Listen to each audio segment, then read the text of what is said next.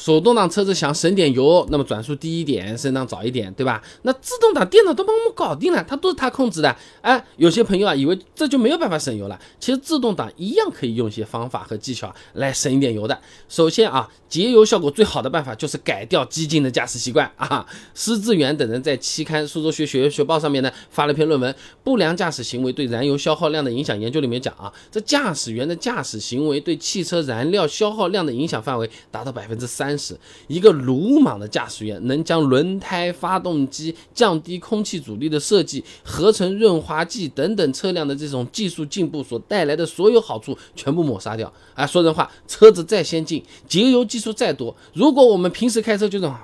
啊一脚一脚的，就是在那边哄，而且呢油门又是踩的非常大的话，那就是更费油的。所有的技术都没白搭啊。那你比如说一点六升自吸的日产轩逸，车主重测油耗，最低百公里油耗才五。五点八七升啊，最高也就是七点七三升啊，差距是不是有百分之三十以上了啊？那如果说我们想要车子开起来省油点，先把大脚踩油门、大脚踩刹车的这个习惯给改掉，平顺的驾车，你自己开起来，别人坐起来也更舒服啊。那么驾驶习惯我们有所调整之后呢，我们还可以把车子的驾驶模式调整一下啊。原来用 S 档的朋友，你不妨就换成正常的 D；原来用正常 D 的朋友，你试试看 ECO 这个模式有没有可以打开来的这个驾驶模式。就有点像是调洗衣机的这个模式一样，你要洗得快，还是说洗的省水，还是说洗的省电？不是现在都可以调的嘛？啊，那欧阳广斌在期刊《上海汽车》上面发了一篇论文，《自动挡 AT 车型 Sport 运动模式控制策略研究》里面有讲啊，在运动模式下，变速箱控制单元会推迟升档时机，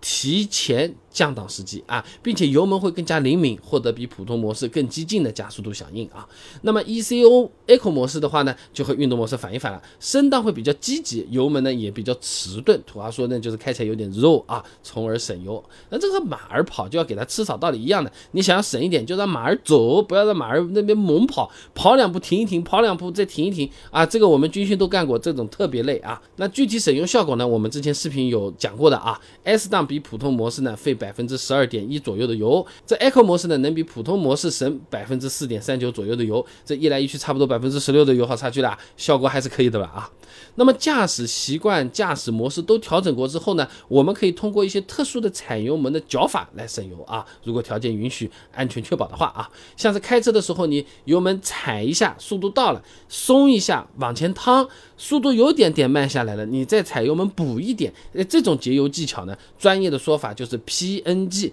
Pose and Glide 啊，就和骑自行车一样的嘛。我们骑得很快，呀，冲一下，来，然后停下来，让车子往前面这么趟一趟，哎，休息一下，省点力，然后我们再轻轻的补一点力气，让这个速度再上来。过会儿再，哎，再躺一趟。我们骑脚踏车省力嘛，汽车这么干也省油的啊。清华大学徐少斌博士论文《车辆经济性驾驶的策略辨识与操控规律》上面讲啊，在特定工况下，与匀速巡航相比，PNG 策略最大可节油大概百分之三十，只不。不过日常开的时候啊，是达不到这个数据的，而且呢，只适用于稀疏的交通工况。哎，你比如说在相对比较空旷的高速公路、城市快速路等这些地方，我们就可以用这个办法来省油啊。那么除了通过开车方法来省油，哎，还有没有其他的省油的靠谱妙招呢？哎，有些朋友说现在油价有点贵了，那我加九五的车子我。我反正也没什么运动需求，我我去加个九十二，哎，仪表台上有没有故障灯跳出来？是不是证明我这个车子其实加九二也是没有关系的？哎，还有一些关于其他的这种用车用油的这些问题啊，哎，也欢迎各位朋友啊在评论区我们一起讨论一下。